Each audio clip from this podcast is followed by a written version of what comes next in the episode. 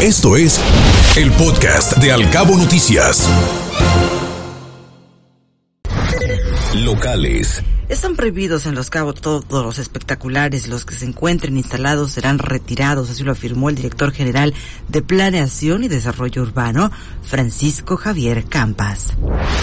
Un puente elevado no es la mejor opción para la glorieta de Fonatur.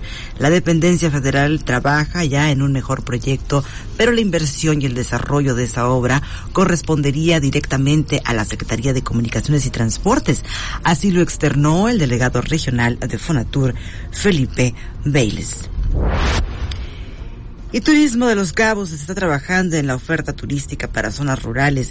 Se realiza a través de consejos consultivos turísticos en las subdelegaciones, rancherías y zonas rurales. Así lo explicó la directora municipal de turismo, Donna Jeffries. Están listos los refugios temporales aquí en Los Cabos.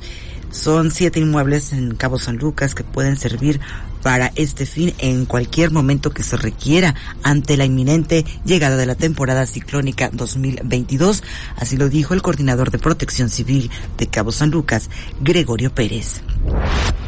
Grandes empresas productoras tienen puestos sus ojos aquí en Los Cabos para producir películas. HBO Max filmó en la zona varios episodios de su serie Westworld. Y en otros ámbitos de la información, los productores rurales buscan que se vuelva a exportar hacia Estados Unidos.